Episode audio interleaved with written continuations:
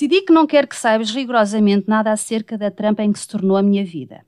Enquanto escrevo agora, tens oito anos e estás a dormir no quarto ao lado, com um pijama de princesas vestido e um fato de fada atirado para o chão.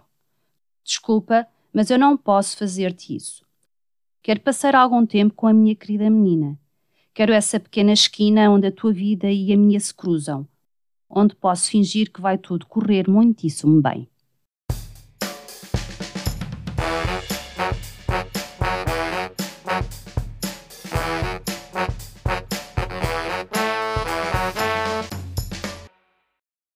Olá, bem-vindos ao Contracapa, o podcast onde vamos falar de livros e leituras, realizado na Escola Superior de Educação e Ciências Sociais do Politécnico de Leiria.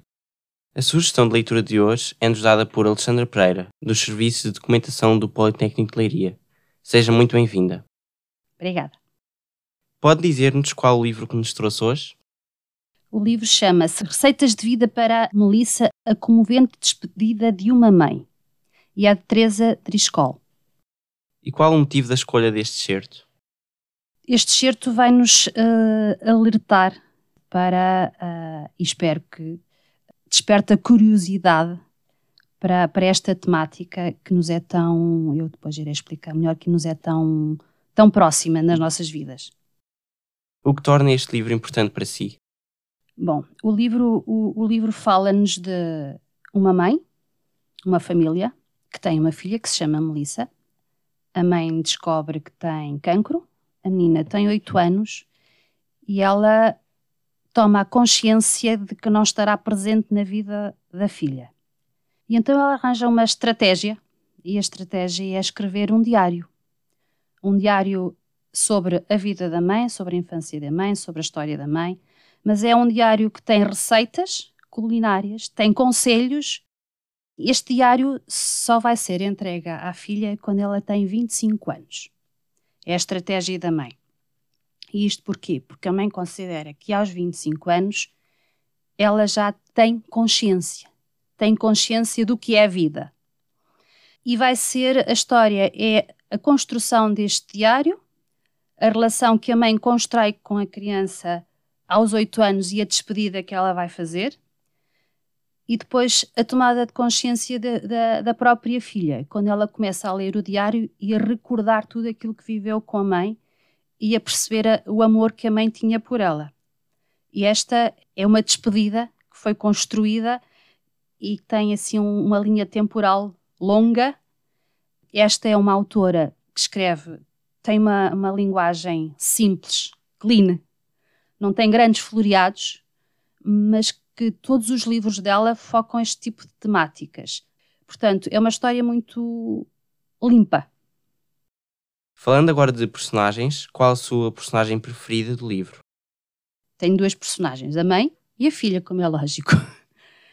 Vou falar aqui sobre a, a Melissa, que é a filha. A Melissa vai, vai viver aqui as, todas as suas vivências, não é? Desde pequenina até se tornar adulta sem esta mãe presente, sem saber, sem conhecer muito a mãe, e depois este todo despertar, quando ela percebe que sim, a mãe sempre esteve lá, sempre esteve presente e que as suas memórias estão lá e que ela vai recordar à medida que vai ler o seu, o seu diário, vai recordar todas estas, estas vivências e a, a importância que a mãe tem na, na vida dela. De uma forma geral, o que cativa mais na história? Ser uma história muito atual, com um tema muito atual, que é o cancro. E é uma história que contagia toda a gente, não é? É uma história, uma vivência, é uma temática que afeta todas as famílias, todas têm uma forma diferente de lidar com esta situação, e esta é uma história diferente, uma, uma, uma fórmula diferente que a mãe encontrou de deixar as memórias para, para a sua filha. E na autora, o que a cativa mais? É propriamente as temáticas que ela trabalha. Este livro é sobre o cancro, mas ela tem outros sobre os desaparecimentos de crianças, sobre outros tipos de situações. Se estiverem interessados, depois, depois vejam. Mas ela trabalha sempre na perspectiva do outro, como é que o outro vive a história, como é que o outro trabalha a história. Isto tem muito a ver também com a, a própria vida dela, porque ela é jornalista, ela passa a vida a dar este tipo de, de notícias e ela achou por bem trabalhar na perspectiva do outro, como é que as famílias vivenciam estes tipos de situações. Daí ela escrever este tipo de, de trabalhos que ela tem. Se tivesse de imaginar um cenário ideal para esta leitura, qual seria? É a cozinha. É a cozinha porque todas as vivências que a mãe vai trabalhar com ela são na cozinha. As receitas são na cozinha, os conselhos são na cozinha, as, as peripécias engraçadas são na cozinha em contexto familiar. Tudo é vivido naquele espaço.